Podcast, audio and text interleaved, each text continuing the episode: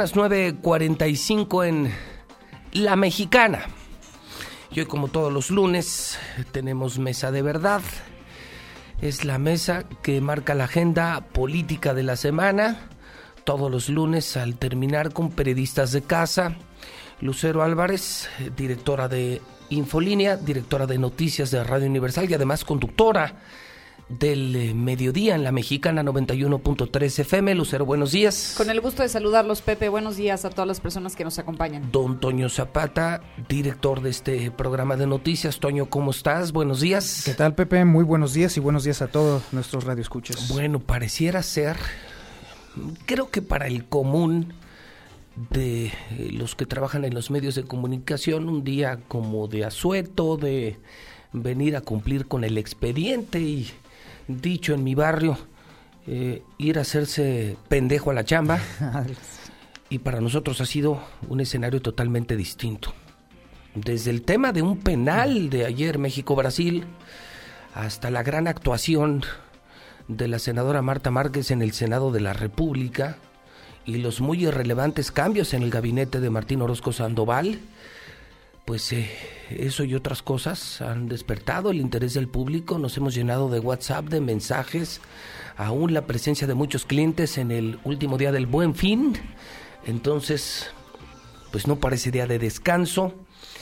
Y eh, yo me quedaría de verdad con la historia de Marta Márquez, porque no solamente fue el episodio muy vergonzoso del pasado fin de semana, cuando los senadores discutían la desaparición del Seguro Popular, no es un caso aislado. Eh, la gente debe saber que se trata de toda una estrategia política que, que, se orquestó aquí en Palacio de Gobierno y que es el inicio formal de la campaña de Marta Márquez a la presidencia municipal, que lo de la bebé, que lo de subir con una bebé y subir a lloriquear hipócritamente al Senado, habiendo tantos problemas aquí, muchos más que en varios estados de la República Mexicana, no es más que una estrategia pagada por Martín Orozco para lanzarla a la alcaldía, una vez que ha confirmado que sus candidatos no levantaron.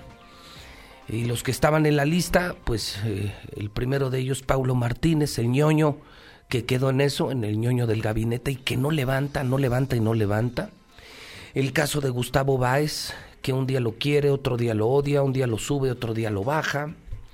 El peor de todos, el de Jorge López, que por sus malos resultados y su adicción a la cocaína y sus muchos eh, antecedentes de corrupción lo llevarían a perder seguramente la presidencia municipal, pues hoy no le queda otro camino a Martín Orozco Sandoval más que lanzar a Marta Márquez, que le viene bien, le genera problemas personales le provoca muchos problemas personales, pero está dispuesto a superarlos y tener a una candidata que desde hoy empieza a construir un nombre de muy humana, de mamá, de mujer buena, de mujer santa. Y bueno, pues pues eso forma parte de la campaña electoral lo que pasaron el pasado fin de semana mal. A mí se me hizo de pena lo que vimos. Subir con una bebé mm, se me hace que es lucrar con la maternidad y subir a lucrar eh, con enfermos, niños con cáncer y llorar, intentar hacer creer a los mexicanos que le duele la enfermedad, la pobreza y la marginación, cuando aquí su propio mentor político, jefe político y padrino político es el que se roba el dinero de las medicinas es la actuación más hipócrita que se ha visto en la historia. Yo la tenemos que desnudar porque yo me temo, eh, Toño Lucero, que la gente se la vaya a tragar. Me preocuparía mucho que este pueblo, que es muy mensito, por 200 pesos y una pinche despensa, se la vayan a creer como hace tres años se la creyeron a Martín Orozco. Martín Orozco así era, lloraba, se vestía de Juan Diego, iba a comulgar a Guadalupe y se tomaba fotografías para engañar a la gente. Y la gente le creyó.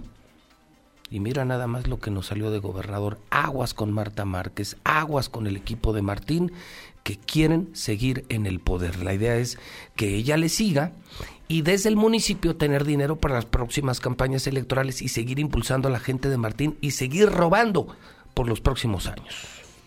Oye, Pepe, a propósito de que hablamos de María Magdalena, fíjate que yo sí traigo un tema como para llorar y llorar en serio. O sea, fuera de broma, creo que sí hay, hay temas delicados que se nos han pasado de vista. Este y, sí. Y este sí vale la pena y que también tiene una relación con el tema de salud pública. Solo antes dime, eh, ¿tú qué opinas de lo que viste de Marta Márquez? Me parece un evento desafortunado, Pepe. Creo que quienes ya conocen la trayectoria saben lo que han, sabe lo que ha hecho eh, pues esta senadora por Aguascalientes. Me parece que no era el lugar, no era el momento y no era tema tampoco para hacerlo de esa forma. Ridículo, ¿no? Sí, me parece que Ridículo, sí, pero sobre todo hipócrita, ¿no? O sea, quienes no la conocen, que se lo crean. Pero quienes sabemos quién es en el fondo, cómo es en el fondo y a quién pertenece en el fondo, pues sabemos que fue lo más hipócrita que se ha hecho al menos en los últimos tiempos, ¿no? Es que mira, temas sí hay, y sí hay muchos temas para llorar, y se justificaría, pero... Pero ella no. Y no lo ha hecho aquí en Aguascalientes. No, bueno, aquí viene a la fiesta, al palco del gobernador, y aquí ni llora ni lleva a su bebé. ¿No? Eso es nada más allá donde hay cámaras, porque aquí eh, solo va a la fiesta con Martín. Tú, Toño, ¿cómo ves el acontecimiento de Marta Márquez? A mí me parece sintomático, Pepe. A mí la verdad es que eh, de alguna manera el hecho de que solamente moviendo la tripa, moviendo el llanto pueda llamar la atención, a mí me deja claro lo que está detrás. No hay propuesta, no hay capacidad, no hay certeza de que sepa siquiera a lo, a lo que va. Así me queda muy claro que el único reducto que le queda a Marta Márquez es utilizar las emociones, porque de ahí en más, ni capacidad, ni siquiera una posibilidad de poder amarrar o concitar apoyos y acuerdos. Entonces, lo único que Ni le resta, ¿no? nada. O sea, no hay resultados, no hay trabajo legislativo. Exactamente. Y se sube, se va por el lado de las Claro. emociones, que es lo que asesoran los estrategas políticos de Martín. Usted llore, suba con el bebé, cause lástima, para que pueda llegar a Aguascalientes como la gran, la gran mujer que quiere ser presidenta municipal. Por eso hoy le advierto al pueblo de Aguascalientes, aguas con Marta Márquez, aguas. Es Martín Orozco, pero en versión mujer. Es Martín Orozco versión mujer. Es hechura de Martín Orozco. Y es de la misma pandilla de Martín Orozco Sandoval. No se dejen engañar. Para mí es lo más importante esta mañana, que la gente no crea que es un caso aislado. No se le ocurrió subir a llorar. Todo está planeado. Y vienen muchos más actos como este para crecer en popularidad aquí, en conocimiento, y ser la próxima candidata del PAN a la presidencia municipal. Y eternizar a Martín Orozco en el poder. Sí, no es obra de la casualidad y que la gente no, no. se vaya con la no se dejen, ¿no? ¿no? se dejen engañar. Decía Lucero que traes una Sí. bomba en materia de salud. Fíjate que la semana pasada hay que recordar que el entonces secretario de Finanzas Jaime González acudió al Congreso del Estado a entregar la propuesta de paquete económico 2020. Me puse a analizar un tema en particular que creo que es a lo que todo mundo nos duele, que es el tema de salud pública. Y particularmente creo que hoy estamos obligados a ver qué tanto apoyo se está otorgando para la prevención y atención de los suicidios. A ver, cuenta. Pues bueno, aquí viene la bomba. Fíjate que en la propuesta que tiene el gobierno del estado le pretende destinar 15 millones 583 mil pesos. A lo mejor en cifras dices no está tan mal, pero es lo mismo que le destinaron en el 2019. Este año fue lo que ejercimos.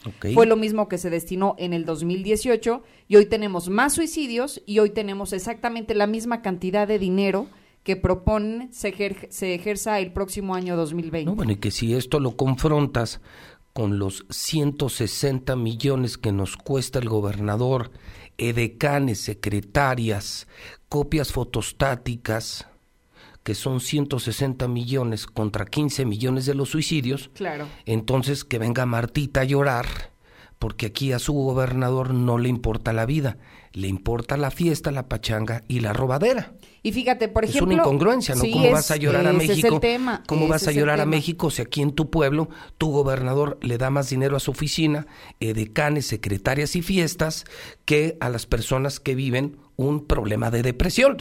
Uno de los asuntos que creo que no se ha logrado atender es el tener los suficientes médicos especialistas en psicología en todos los centros de salud. Hay 86 en Aguascalientes, pero exclusivamente psicólogos que están destinados al tema de la atención y prevención del suicidio. Aquí en Aguas tenemos a 98.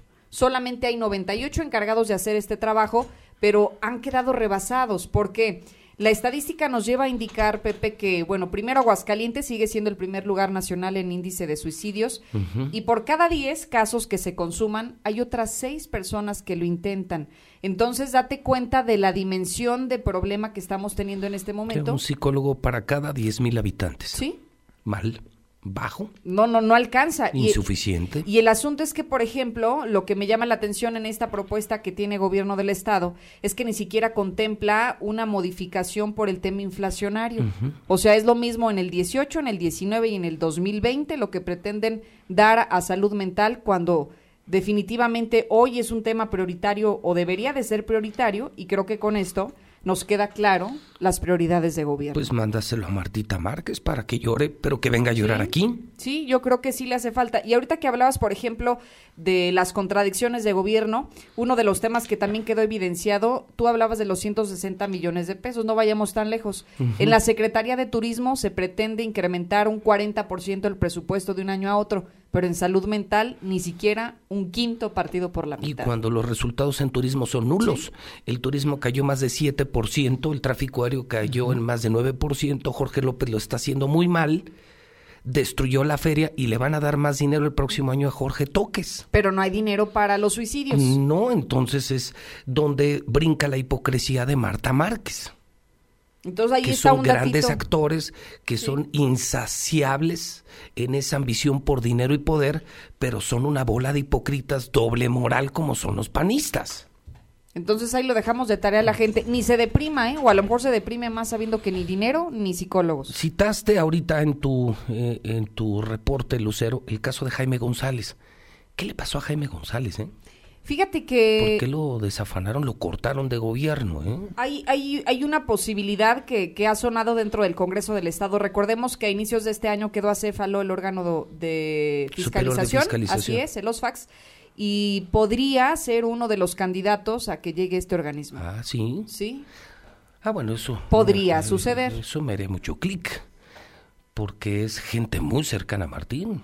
Jaime González le sabe mucho Martín le cuida muchas cosas a Martín, le arma muchas cosas a Martín y le vendría de maravilla para la revisión de sus cuentas públicas. Sería la salvación de Martín Orozco, ¿eh? Sí, podría ser este enroque porque hay que recordar que renunció quien estaba en el cargo. Hoy existe una eh, encargada de despacho que además ha sido señalada por acoso laboral porque ha, eh, ha hecho que renuncien muchas personas dentro del propio organismo y la convocatoria sigue sin ser publicada. Dicen que después de dar a conocer las cuentas públicas, entonces y que habrá que conocer también al candidato o candidata de Tere, sí. porque tampoco va por la libre Martín como para imponer al titular del órgano superior de fiscalización, es decir, ahí eh, también habrá un choque de trenes entre Tere y Martín Orozco para ver quién deja a quien revisa las cuentas públicas. Sí, claro. Lo de Denis, ¿cómo lo ven? Denis Gómez, el hombre más corrupto de este gobierno, del Congreso, el que dicen se encarga a través de Century 21 de comprar ranchos y terrenos para Martín, para su papá y su familia, es decir, señalado como el rata de ratas del gobierno, es hoy el contralor del Estado. Ahí te va, Pepe. O sea, definitivamente estos cambios de Martín Orozco no son cambios para mejorar el desempeño del gobierno del Estado. Para nada. Es absurdo pensar que el gobernador está pensando en mejorar el desempeño. No. Está pensando en cubrirse las espaldas y en movimientos políticos. No está haciendo lo necesario para mejorar el desempeño. Está haciendo lo necesario para cubrirse, asegurar una salida digna, si es que, si es que cabe la expresión, y dejar a personas que le pueden empezar a tapar todo este tipo de tinglados. Esa es uno precisamente la, la razón de Denise, es que esté allí. Es increíble, es increíble que alguien, alguien que incluso estuvo escondido un rato, precisamente para no aparecer y no ser señalado. Denis Gómez huyó de Aguascalientes. Así es. Pensando que lo estaba investigando la FGR y ahora Denis Gómez es quien va a cuidar que no se roben dinero.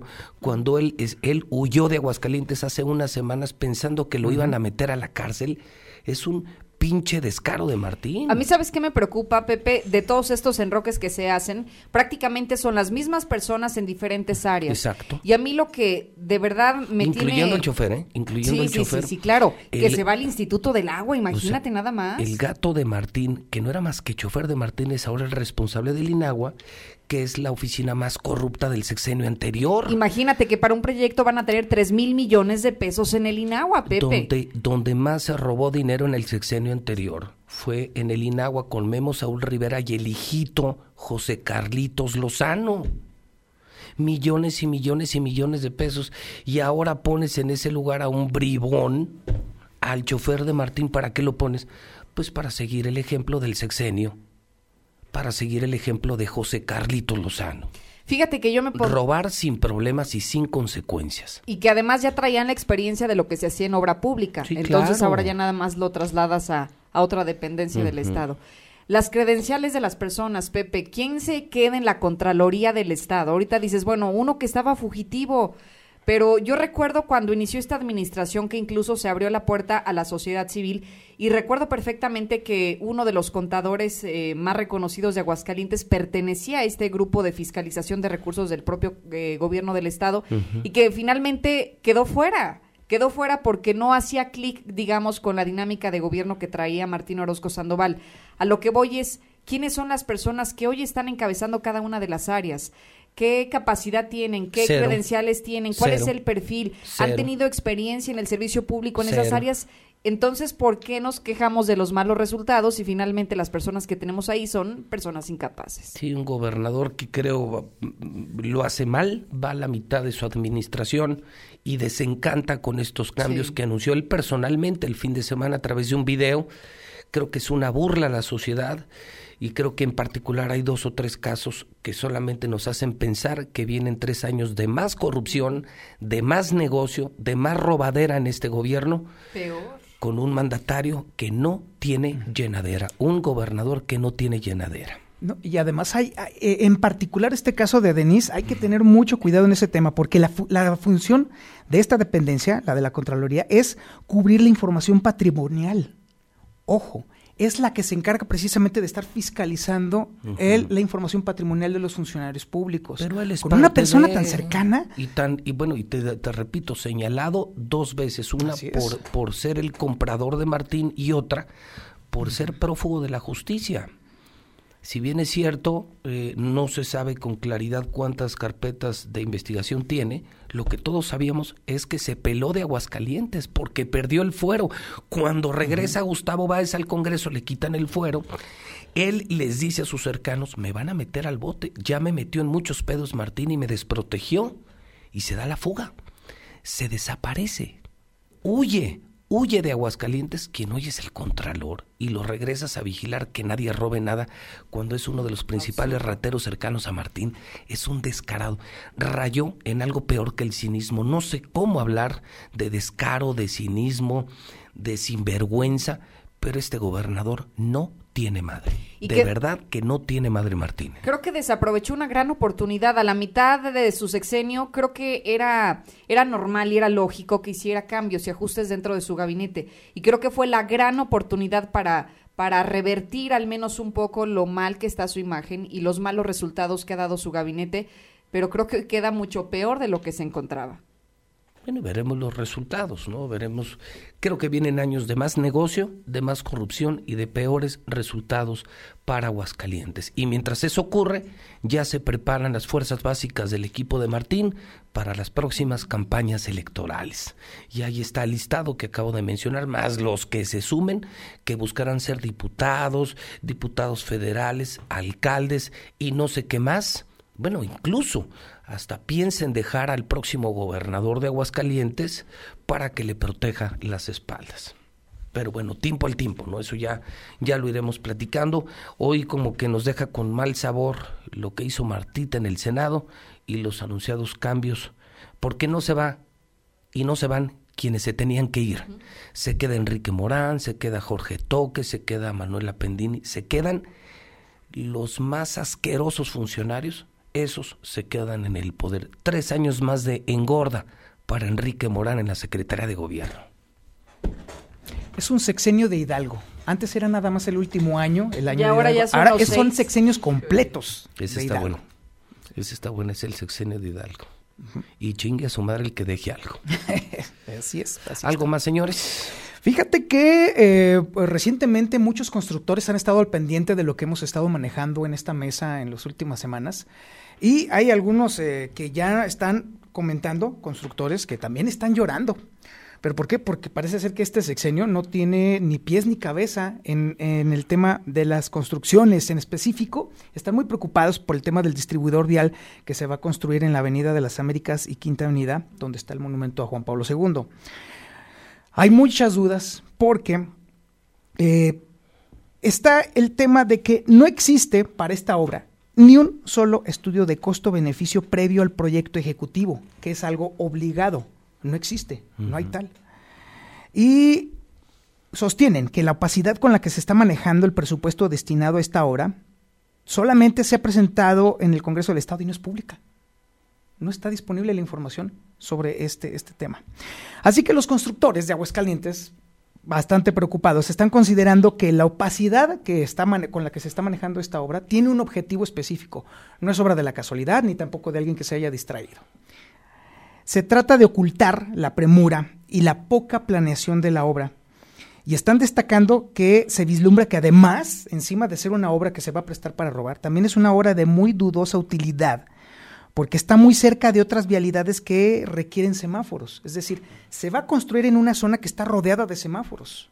Y no hay forma de que extiendan la obra para que abarque también esa zona. Entonces vamos a encontrarnos con que va a ser una obra como la de López Mateos, que prácticamente saliendo de lo Que paso el sales nivel, y- había un semáforo. O la tienes- última, ¿no? La del campestre. Tienes un- Exactamente la misma. Sales del campestre a tráfico. Así es. Sales de muchos pasos a desnivel y te encuentras con tráfico y con semáforos, lo cual pues no hace sentido, ¿no? Se supone que son vías rápidas que de rápidas no tienen absolutamente, Absolutamente nada. nada.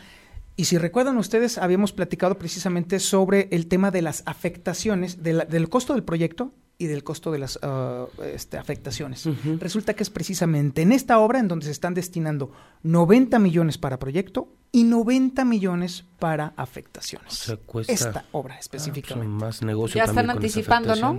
Que va a salir mal la cosa. Oye, y de libramiento carretero nada. Cero.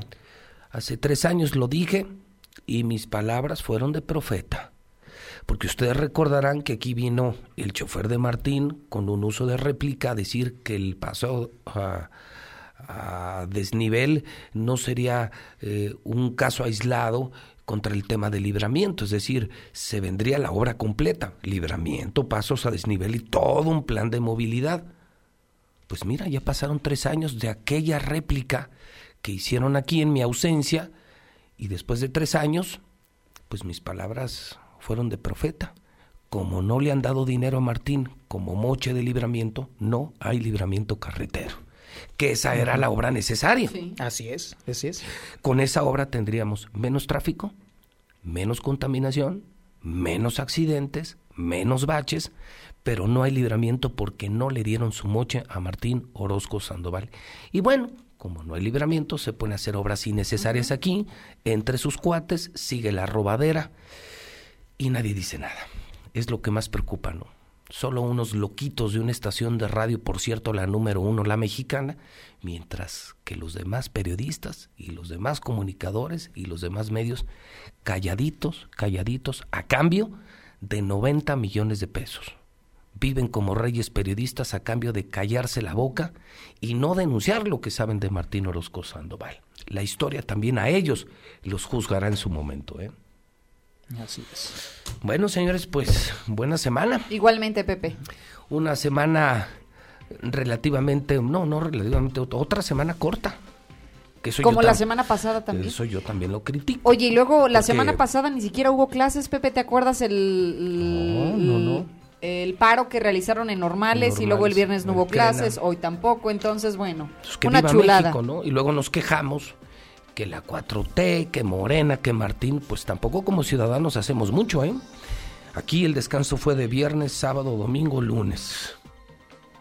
Y más la cruda del martes, por ahí del miércoles se reanudan actividades aquí. Pues así está cabrón levantar un país. O sea, no me imagino cómo pretendes levantar una empresa si de una semana trabajas tres días y descansas cuatro, está muy cabrón. No, no se puede. Yo creo que las empresas y los estados y las sociedades se levantan con trabajo, con trabajo y con más trabajo. Claro, también visión y otras cosas, pero una variable que siempre aparece en el éxito es trabajo. Y es lo que no nos gusta a los mexicanos, no nos gusta trabajar. Es mucho, son cuatro días de descanso, está cabrón. Sí, por eso dicen que en el diccionario es el único lugar donde encuentras la palabra éxito antes que la del trabajo, ¿no? ¿Sí? Nada más en el diccionario. Solo en el diccionario porque en la vida real no. No aplica. Lucero, buena semana, te escuchamos al mediodía. Así es, gracias. Y don Toño, nos vemos aquí mañana muy temprano, para muchos lunes, pero para nosotros martes, segunda día de trabajo, siete en punto, en la mexicana. Así será, Pepe. Muchas gracias.